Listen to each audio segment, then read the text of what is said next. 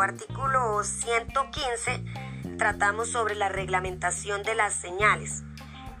Es el Ministerio de Transporte quien diseñará y definirá las características de las señales de tránsito, eh, dónde van a estar ubicadas, cómo va a ser su uso, además de las características que estime conveniente para este tipo de señalización. Estas señales deben ser de obligatorio cumplimiento en todo el territorio nacional. También con respecto a esta reglamentación, debemos tener en cuenta que en los contratos de construcción o aquellos contratos que se hacen de pavimentación o rehabilitación de las vías, ya sean urbanas o rurales, eh, es obligatorio incluir la demarcación eh, correspondiente para el tramo que se haya entrado a modificar, eh, a, a arreglar o a construir, de tal manera que quede previamente señalizado y demarcado.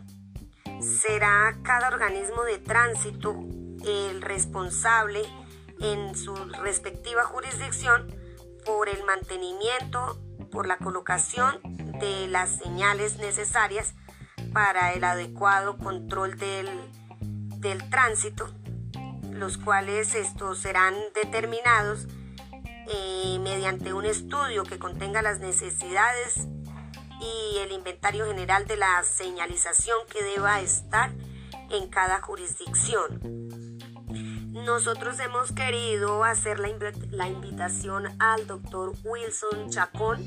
El doctor Wilson Chacón es docente de la Universidad Libre. Además de eso, pues se desempeñó como secretario de tránsito, director de tránsito del municipio del, del Socorro. Él nos estará acompañando eh, para profundizar un poco más sobre esta parte de señalización. Eh, entonces, él va a profundizar un poco más acerca de este tema. El artículo 115, eh, hay una parte que viene con la reglamentación, que era lo que yo les decía con, el manual de las señalizaciones, y esta lo desconocen todos los contratistas y la mayoría de administraciones municipales. Dice, en todo contrato de construcción, pavimentación o rehabilitación de una vía urbana o rural, será obligatorio incluir la demarcación vial correspondiente, so pena de incurrir el responsable en causal de mala conducta.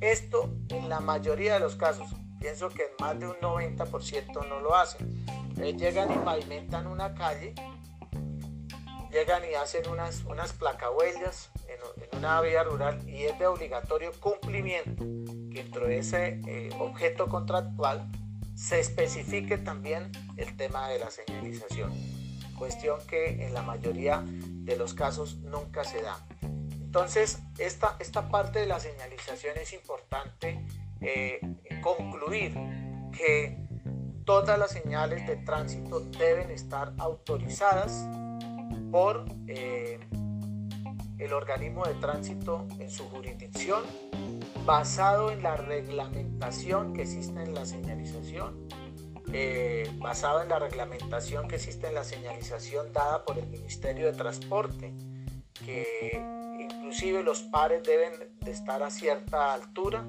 Eh, hay unas, unas, unas medidas en las cuales se debe que cumplir.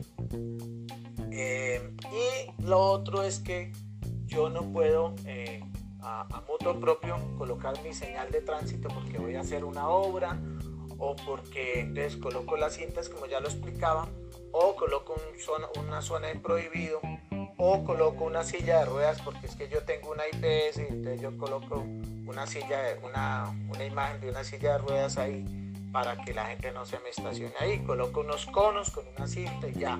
Pero no hay ninguna reglamentación, ningún acto administrativo, que es lo que concluyo con esta exposición, que todas las señalizaciones de tránsito deben estar reglamentadas y deben expedirse en los respectivos actos administrativos para que sean de obligatorio cumplimiento.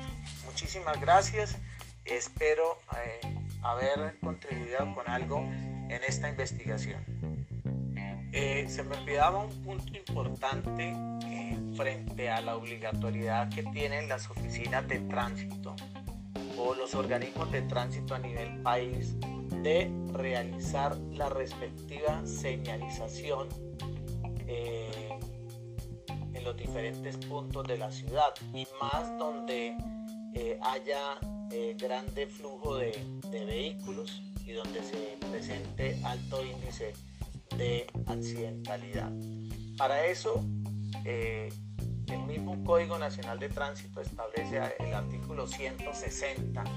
Dice que de conformidad con las normas presupuestales respectivas, el recaudo por concepto de multas y sanciones por infracciones de tránsito se destinará a planes de tránsito, educación, dotación de equipos, combustible y seguridad vial. Es decir, que es una obligación del organismo de tránsito hacerle el respectivo mantenimiento a las señales de tránsito. Es importante esta partecita, se me, este es como una adicional a, la intervención que hicimos.